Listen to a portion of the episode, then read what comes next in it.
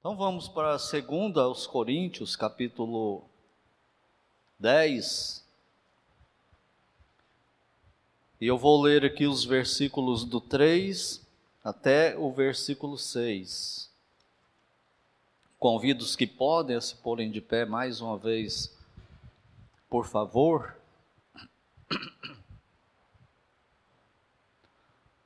Segunda aos Coríntios 10, de 3 a 6, que diz assim: Porque, embora andando na carne, não militamos segundo a carne, porque as armas da nossa milícia não são carnais, e sim poderosas em Deus para destruir fortalezas, anulando nós sofismas e toda altivez que se levante contra o conhecimento de Deus, e levando cativo todo pensamento à obediência de Cristo, e estando prontos para punir toda desobediência, uma vez completa a vossa submissão.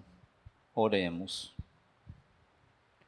Pai Santo, mais uma vez, no nome de Cristo, nós estamos orando ao Senhor, agradecidos pelo culto até aqui, pelo privilégio que o Senhor nos dá de nos aceitar na tua presença como seus adoradores. E agora, Pai, estamos com a tua palavra aberta e mais uma vez nós reconhecemos que somos limitados quanto a ela de várias maneiras. E uma delas é que nós somos carentes do ensino do alto, do Senhor, sobre a tua palavra em nós. Então nós te pedimos que o Senhor nos ilumine com teu Santo Espírito e que ele aplique em nós a tua palavra sagrada, não somente nós aqui, mas também àqueles que nos acompanham pela internet e que tudo seja para a honra e glória do Senhor. É a nossa oração no nome do Senhor Jesus Cristo. Amém. Podeis sentar-se. O cristão e o governo humano. Então, essa é a série que eu vou pregar aqui nesse mês de setembro, pelo menos, né, no mês de setembro, nos domingos à noite. E começo com uma pergunta pessoal daquelas que nos incomodam e da, das quais nós não gostamos, porque elas mexem conosco. E a pergunta pessoal é: você é cristão? Você é de fato um cristão? Você é de fato uma cristã? Então fica aí com, com a, a, a pergunta né, para sua consideração e sua resposta. Nós somos uma igreja batista, uma igreja batista histórica, uma igreja batista tradicional e que procura ser bíblica. E como batista, desde a nossa primeira confissão de fé em 1464, depois lá na Inglaterra, né, em Londres, depois houve outra em 1689, e nessas duas confissão, confissões de fé, tem uma coisa que se tornou a nossa bandeira que é a separação entre igreja e Estado. A igreja não se, não se mete no Estado como instituição, a igreja como instituição local, não se mete no Estado, e o Estado também não se mete na igreja local, na, na vida institucional, bíblica da igreja. Né? Então nós temos isso como uma bandeira nossa de fé. Aqui já vem uma diferenciação da nossa igreja com relação a, aos reformadores. Uma das perguntas que eu sempre escuto depois do advento da internet, as transmissões dos cultos, é: Pastor, a igreja de vocês é reformada, é uma igreja batista reformada? Eu digo: não, não somos uma igreja reformada se formos considerar tecnicamente, com relação aos cinco pontos das, das, doutrinas da graça, sim, a maioria da igreja é, apesar de não ter isso oficialmente no estatuto, e os cinco solas da reforma também.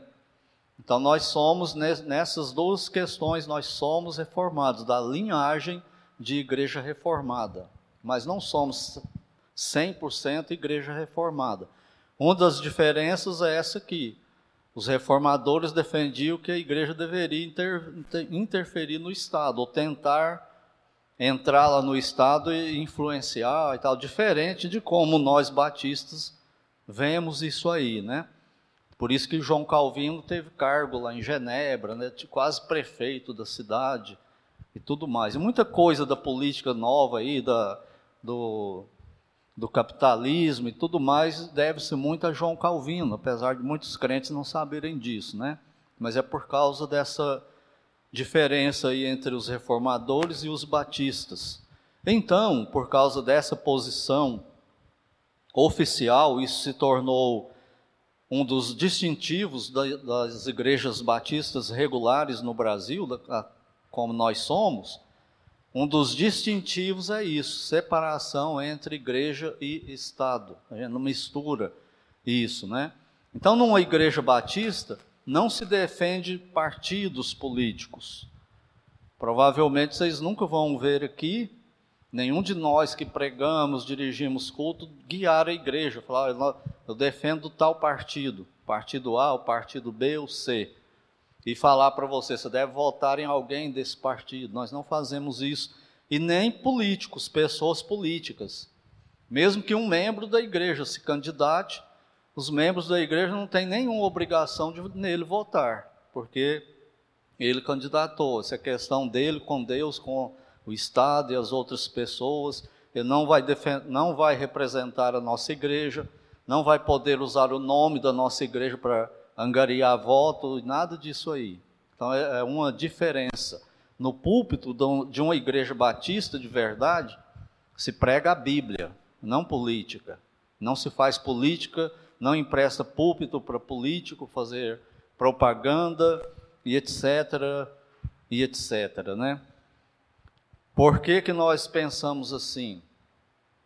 É óbvio, uma questão bem simples.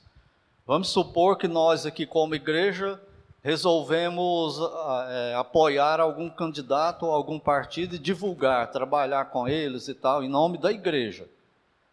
E aí depois se elege e pisa na bola, comete um, um absurdo de desonestidade, de corrupção, e como que a gente fica agora? Se abraçou tanto com aquela pessoa, defendeu tanto, e agora a pessoa está falando, e agora? O que, que você faz? É simplesmente passa uma borracha em tudo que eu falei aí? Não, isso não existe.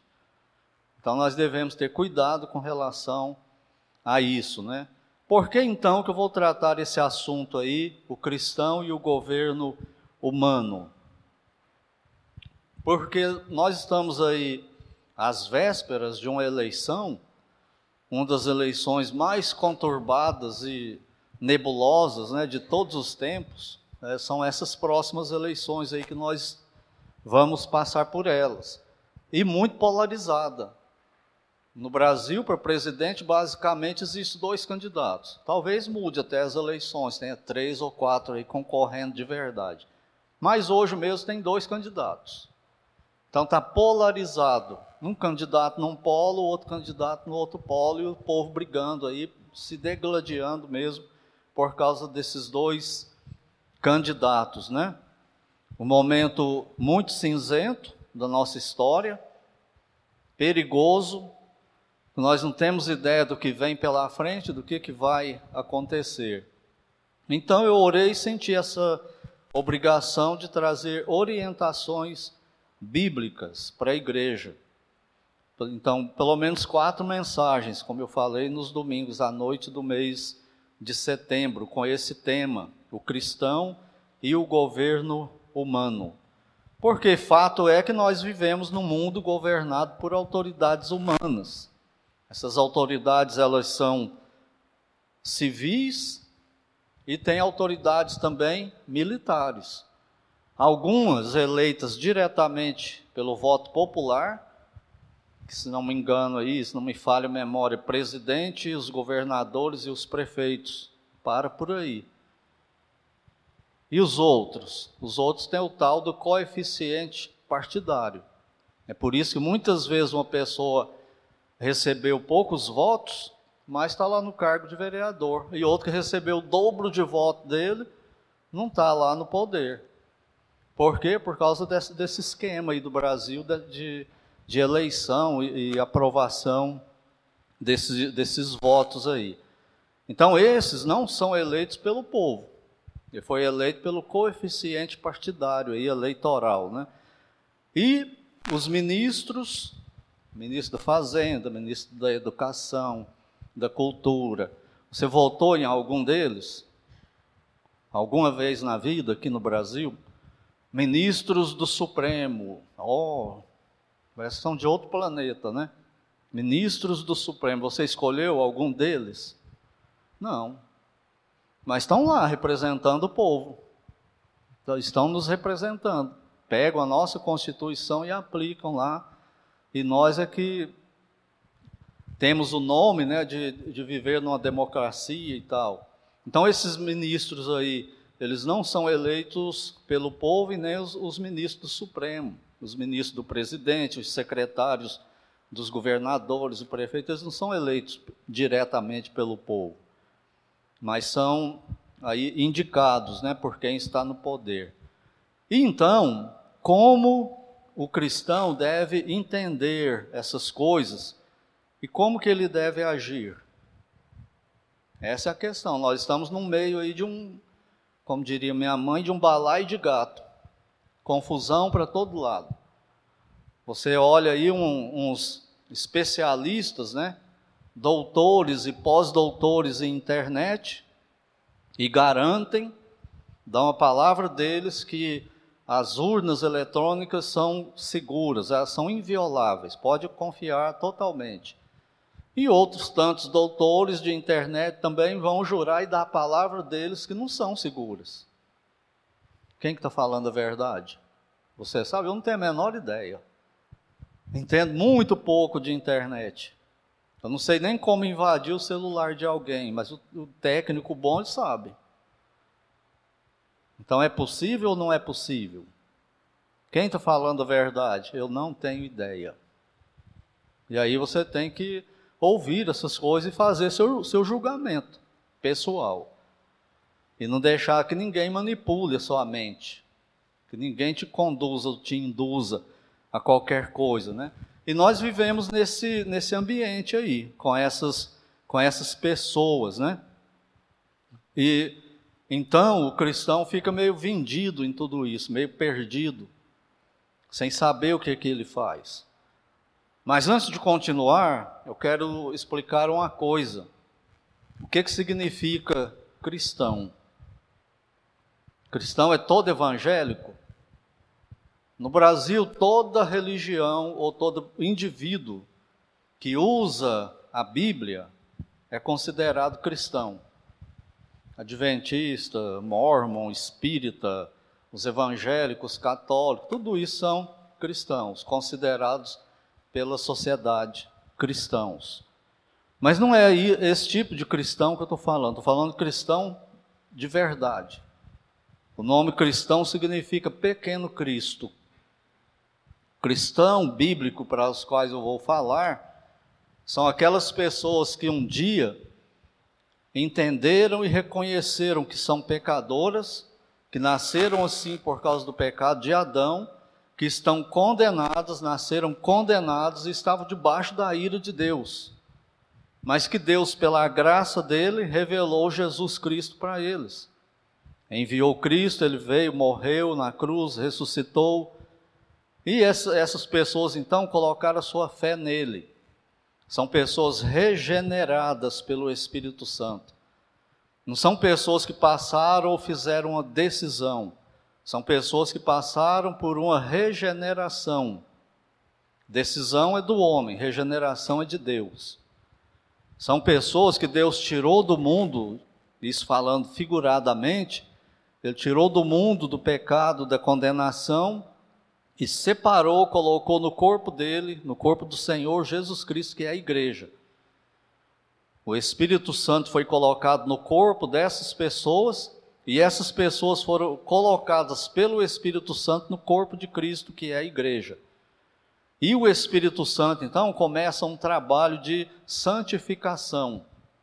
E essas pessoas vão ficando diferentes, elas são modificadas na mente, na, no corpo e no espírito. Não, não é só parcial, é uma mudança geral e radical. É uma palavra que muitos não gostam, né? mas significa não muda. É uma coisa que é cristão, ele, ele é um pequeno Cristo agora em todas as áreas da vida dele. Então, esse é o cristão, alguém nascido de novo, salvo, perdoado, comprometido com o Senhor Jesus Cristo. O cristão tem a mente transformada e a mente santificada. Por isso que o cristão, ele não pode, não pode no sentido de não deveria, biblicamente falando, porque poder pode, né? Tem a responsabilidade moral, a responsabilidade da alma de cada indivíduo no, no conjunto de crença batista. Então, o cristão, ele não deveria se identificar como alguém assim, eu sou da direita, eu sou da esquerda. Mas está complicado isso hoje no Brasil ou não está? Você é rotulado, mesmo que você fale, eu não sou. Eu canso de explicar para as pessoas isso em relação a mim. Fala, olha, eu não defendo nem esse candidato aqui, não defendo nem esse aqui. Eu não defendo esse partido e nem esse aqui. Eu não sou de direita nem de esquerda, eu sou cristão. Eu sou bíblico. Eu julgo isso, direita e esquerda, com a Bíblia. Não é a direita e a esquerda que me julga. Eu apoio esse ou aquele, não é por causa da ideologia dele, é por causa da Bíblia. É por, por valores bíblicos independente de quem seja.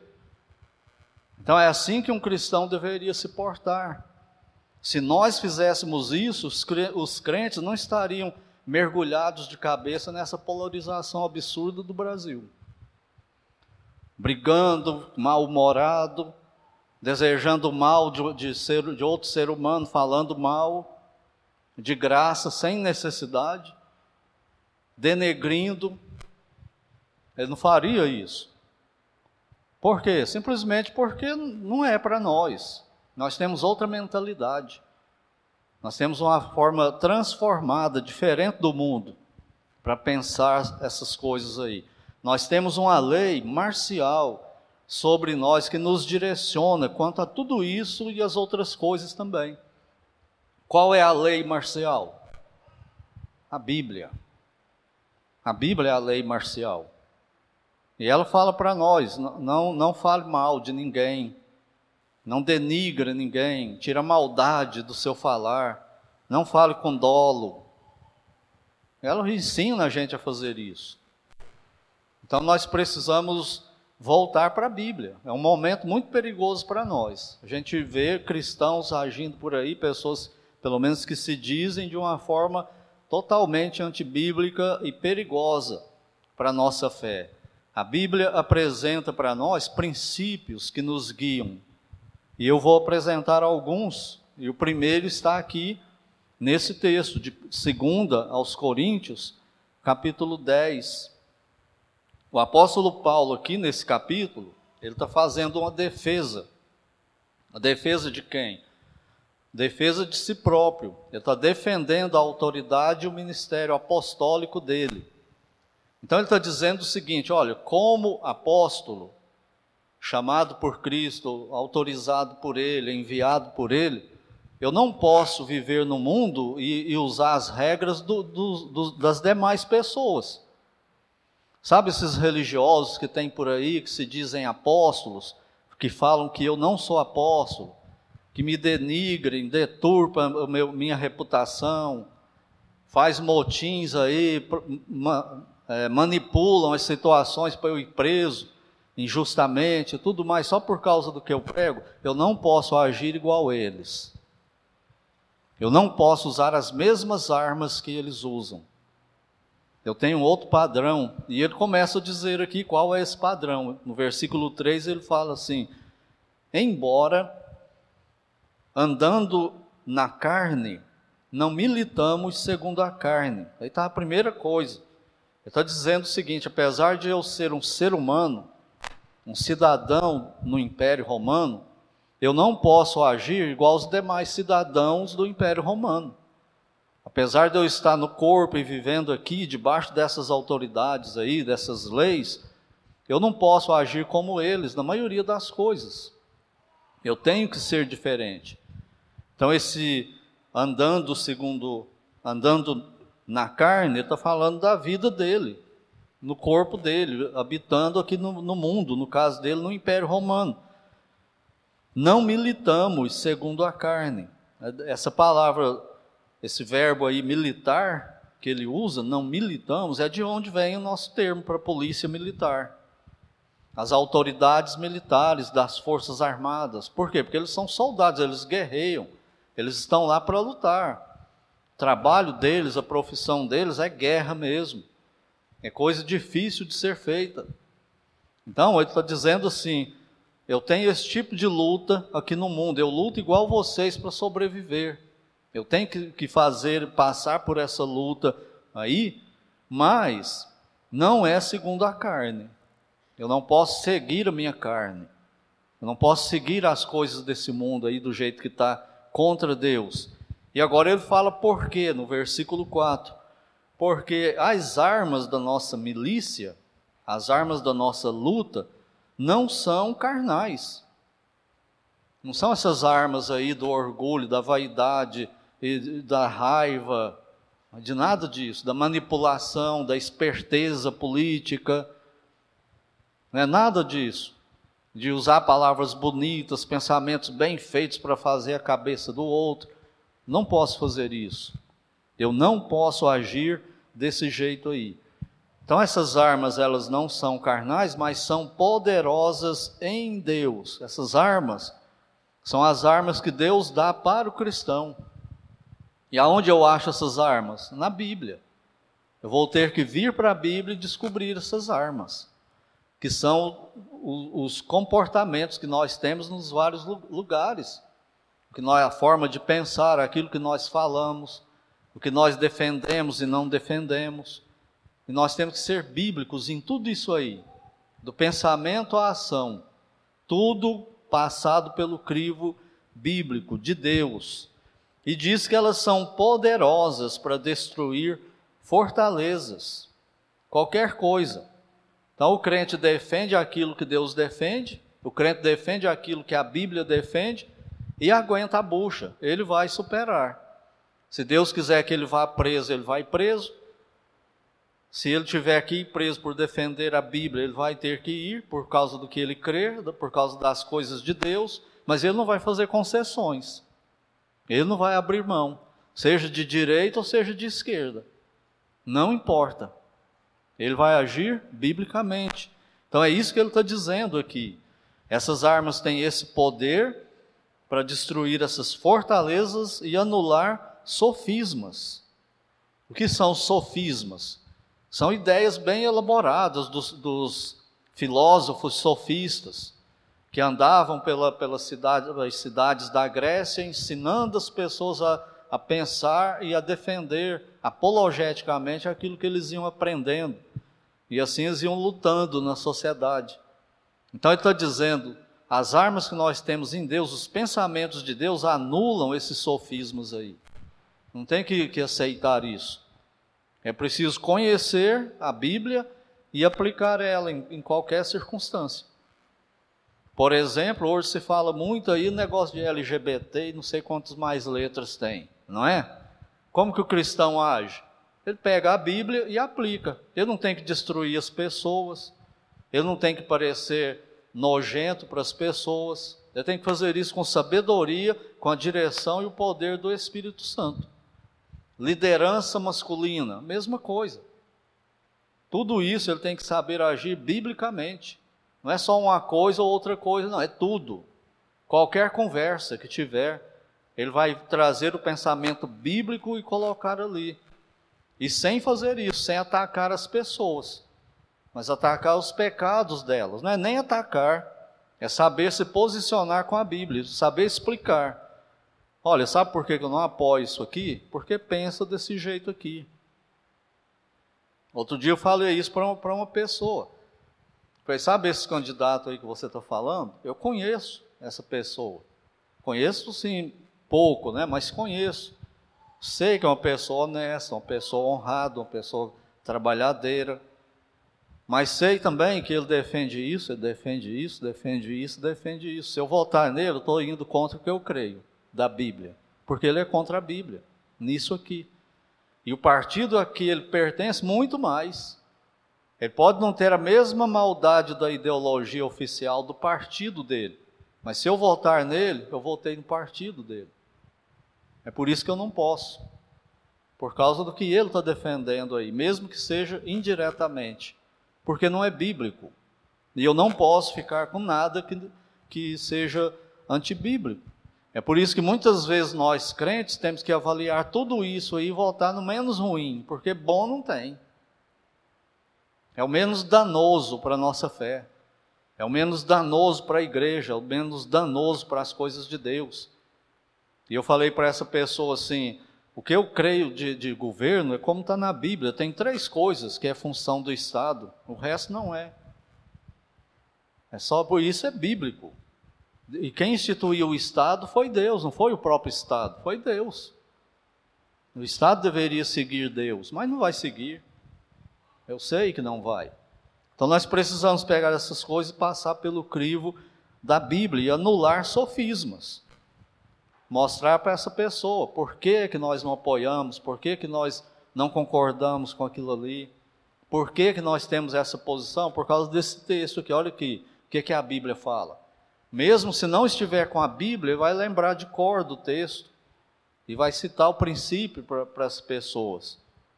E é disso aí que Paulo está falando. Agora no versículo 5 ele fala uma coisa muito esclarecedora. Então ele fala que essas armas de Deus elas são poderosas para destruir fortalezas, anular sofismas e tem uma coisa mais. Ela anula também, tem poder para anular toda altivez que se levante contra o conhecimento de Deus. É aí que entra a questão do cristão. Você conhece Deus? Você conhece a palavra de Deus? Você conhece os princípios de Deus? Mas tem coisa aqui e ali que nós nos levantamos contra esse conhecimento de Deus, não é? Não, eu sei que a Bíblia fala isso, mas nesse caso aqui eu acho que não aplica, não. Eu sei que a Bíblia fala isso, mas eu não concordo, não. Cristãos, estou falando de crentes batistas, são assim. E Deus está falando que a palavra dele, as armas que ele dá, ela tem poder para anular esse pensamento aí, essa altivez, essa ostentação, esse orgulho que ousa bater de frente com Deus. Pessoa diz que foi salva, foi regenerada, perdoada, que foi modificada radicalmente, transformada, que tem Cristo como seu Senhor e que tem a Bíblia como sua constituição e não faz nada que a Bíblia manda não segue a Bíblia. Então ele está se levantando em altivez contra o conhecimento de Deus. Mas se ele for para a Bíblia, a Bíblia anula isso aí. E tem o lado dele, do cristão. Olha o final do versículo 5. E levando cativo todo pensamento à obediência de Cristo. Eu tenho que pegar essas ideias minhas que se levantam contra Deus contra o conhecimento de Deus e levar isso cativo, prender esse pensamento, acabar com ele na minha mente, levar ele cativo para Cristo. Para que mudar, para que ele mude isso na minha vida. E como que ele vai mudar? Na minha conduta, eu tenho que mudar em relação a isso. Mas não é só isso, olha o versículo 6. Estando prontos para punir toda desobediência, uma vez completa a vossa submissão. O que é a submissão? é aquela sujeição voluntária. Eu entendi. Eu entendi o evangelho, ele é lógico, é o culto racional que Paulo fala. Eu era pecador, inimigo de Deus, revoltado contra tudo que é de Deus, não queria aceitar nada, mas eu fui a Cristo, ele me salvou e ele mudou isso. E agora eu tenho que punir em mim esses pensamentos que se levantam contra. Eu tenho que fazer de mim um cristão mesmo, na prática. Eu tenho que moldar de verdade a minha vida pela Bíblia. Eu tenho que aceitar a autoridade dela sobre mim. Mas a gente não quer. Eu sempre gosto de fazer aplicações bem práticas, não é? Por exemplo, nesse caso aqui, marido e esposa. O que, que a Bíblia fala que a gente tem que fazer quando pecar contra outra pessoa? Falar para o pai, para o irmão, para o tio, para o cachorro, para o gato, para o vizinho? Não, tem que fazer o quê? Procurar a pessoa e falar com ela. Procure não envolver mais ninguém. Então vai lá, procura a esposa, peça perdão e resolva. Vai lá, procura o marido, peça perdão e resolva. Agora, qual foi a última vez que vocês pediram perdão um para o outro? Não, eu não erro, não. Mas o outro está achando que erra. Você está errado nisso, nem conversa que você vai saber. Dá liberdade, abertura. Puxa vida, você está ofendido com tudo isso, então me perdoa. Sem explicar nada. Não, eu agi assim mesmo, me perdoa. Não tive a intenção de te machucar, de te ferir, mas fiz, me perdoa. É isso que a Bíblia manda, né? Mas a gente não quer fazer. Nem com cônjuge, nem com ninguém. Se for com outra pessoa, então aí que não mesmo. E aí vai vivendo em pecado, nunca confessa, nunca conserta, longe de Deus, sem comunhão com Deus, pensando que está tudo bem, porque conhece teologia mas não leva o pensamento cativo à obediência de Cristo. Então é isso que ele está falando. Pega isso que está errado e leva para Cristo como escravo. E agora esteja pronto para punir. Você viu que você está errado? Esteja pronto para punir o pecado na sua vida, o erro. Então é assim que nós temos que praticar no dia a dia como cristãos. Então nós, nós temos que fazer isso como novas criaturas. Nós não recebemos um catecismo religioso. Lembra que eu falei das, das declarações de fé dos batistas, as confissões de fé dos batistas, as duas mais antigas que se tem notícia? Nós conhecemos aquilo, aprovamos a maioria de tudo que está ali, concordamos, mas aquilo não é a nossa Bíblia. Não é o catecismo de Westminster, muito menos esse. Esse aí não, não é dos batistas. Muito menos esse, é muito parecido, né? São muito parecidas essas declarações doutrinárias, mas não são nossos. O nosso é a Bíblia. Nós não recebemos, olha, você se converteu, então está aqui agora o pacto da igreja para você obedecer. Não. Se a igreja tiver um pacto, esse pacto tem que ser fundado na Bíblia. Se tiver alguma coisa dele antibíblico, esquece, des desconsidera. Estatuto, mesma coisa. Mas se tem um princípio bíblico por trás, então vamos obedecer. Vamos seguir. Por causa disso, nós não recebemos um catecismo. Nós fomos entregues a um. Olha lá em Romanos, no capítulo 6 de Romanos, o versículo 17. Nós já passamos por ele aqui quando eu preguei no livro de Romanos, mas vamos refrescar a memória aí. Romanos 6, 17. Ele está falando aí da lei, de como eram escravos da lei passaram para a liberdade. Olha que liberdade é essa que ele está falando. Romanos 6, 17. Mas graças a Deus, porque outrora escravos do pecado, contudo viestes, olha só essa parte, a obedecer de coração, ou seja, voluntariamente, a forma de doutrina que receberam. É isso? Não, a que fostes entregues.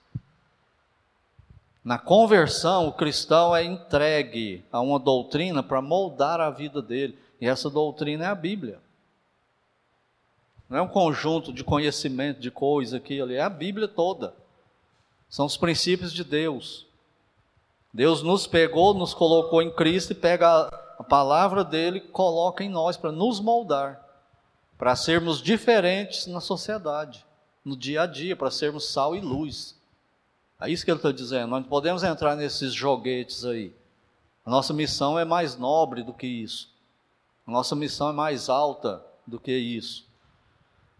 É ele, esse catecismo, né, a Bíblia, que forma o cristão como um todo e o difere na sociedade. Por isso que tem muitos cristãos aí que não são diferentes. Quando ele vai lá no Facebook, não sei mais o que, na internet, postar mensagem política, lá é igualzinho o incrédulo. Ele usa as mesmas armas, o mesmo raciocínio, mesma tentativa de manipulação das mentes. E vem com sofisma, não, eu estou tentando guiar o povo para a Bíblia. Então prega a Bíblia. Vai falar com ele de Bíblia. E deixa que Deus faz o resto. Mas não, é manipulação, é so, são sofismas que nós estamos usando aí de forma esperta, né? Então ele está dizendo isso aqui. Nós fomos entregues a essa forma de doutrina, que é de Cristo. Imitar Cristo em tudo e o tempo todo. Então aí está a primeira seta indicativa, vamos chamar assim, de como o cristão vive na sociedade e entende a política, entende o Estado. Não dá para falar tudo numa mensagem, por isso que eu dividi aí em várias. Nós vamos passar aí por várias coisas, várias dúvidas que você provavelmente esteja levantando aí, vai aparecer em algum momento numa, numa mensagem aí a resposta para ela. Então a primeira seta indicativa, o primeiro princípio para nos guiar com relação às autoridades é o que? O cristão deve ser bíblico. Deve ser moldado pela Bíblia, a forma como ele pensa e como ele age e reage no dia a dia. Aceite e pense biblicamente. Vou repetir: não se defina como polarizado de direita nem de esquerda não é a nossa, não é a ideologia política que nos norteia, que nos define, e sim a Bíblia. E os princípios bíblicos que nós vamos ver aqui, nessa série de, de mensagens, em algum momento elas podem ferir você de esquerda, tanto quanto você de direita, porque não é isso que nos define. A Bíblia está acima disso. A Bíblia está, ela é à direita e à esquerda. Ela não está debaixo, ela está acima disso aí. E nós temos que aceitar isso. Temos que aceitar essa autoridade da Bíblia. Ser cristão é ser bíblico e agir por ela. E isso de uma forma inegociável. Como diria o Boris Casoy, haja o que houver, doa a quem doer, custe o que custar. Se estiver aqui preso, vou preso. Mas não vou negoci negociar. Vamos matar. Sinto muito, vocês vão fazer um favor que eu vou mais cedo para o céu. Encontrar o meu Senhor. Mas eu não vou ser infiel a Ele. Vou ser fiel a Ele.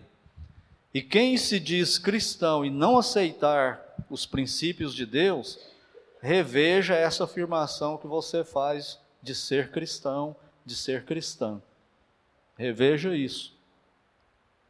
Considere. E os demais princípios que nós vamos ver aqui, caso você não os aceite, vai ser tudo em vão para você. Se você vier e ouvir um princípio bíblico, não aceito, não concordo, eu acho, eu acho, não vai adiantar nada para você. Não vai adiantar nada. Então tem que entender o princípio bíblico, a orientação de Deus, a revelação dele, como está na Bíblia sobre todas essas questões aí. Terminando, eu termino com a pergunta inicial, pessoal, que incomoda, qual que foi a pergunta? Você é cristão? Você é cristã? Luta contra o pecado todo dia, pega a Bíblia todo dia e fala: Senhor, errei aqui, me perdoa. E tenta agir diferente depois? luta radicalmente para agir diferente, depois é a mesma coisa de sempre. Toda vez que acontece, eu ajo pecaminosamente do mesmo jeito, depois se arrepende, aí depois acontece, faz a mesma coisa de novo. Você é cristão? Você aceita a autoridade mesmo da palavra de Deus? Se você responde sim, então tem que aceitar a autoridade máxima da Bíblia. E ela diz que, em última análise, no mundo, apesar de sermos cidadãos, seguimos outras regras. Seguimos essas aqui do mundo, a lei, até o momento em que a lei não fale assim para nós, peque contra Deus. A lei falou isso para nós em qualquer circunstância, temos que desobedecer para obedecer à Bíblia, porque ela está acima disso aí. E pagar o preço. Não pense que Deus, ah, eu sou cristão, vou, vou obedecer a Deus e desobedecer essa lei, e Deus vai me proteger, eu não vou sofrer as penas da lei aqui. Você está se iludindo, ele vai. Os nossos irmãos do começo da igreja, eles iam para a cruz. Muitos deles foram crucificados, queimados vivos, torturados, comidos por feras, como espetáculo para o mundo. Deus não livrou a pele de nenhum deles, da maioria deles, pelo, pelo menos. Pode ser que ele livre, como ele fez com Sadraque, Mesaque e Abdinego na fornalha, com Daniel na cova dos leões, mas não é comum ele fazer. Se ele fizer, é porque ele vai querer fazer. Ele não é obrigado a fazer. Nós somos obrigados a sermos fiéis a ele. Mas ele para nós não. Então lembre-se disso com relação a esse assunto aí. Nós guerreamos com armas diferentes das do mundo. O cristão vive diferentemente dos demais. Esses demais aqui são os não cristãos, os incrédulos. E vive igual aos outros cristãos. Isso é ser crente nesse mundo não crente. Porque temos um Senhor que é soberano sobre tudo e sobre todos. E o cristão tem que aceitar isso. É o que diz o texto aqui de 2 aos Coríntios 10, 16 a 18.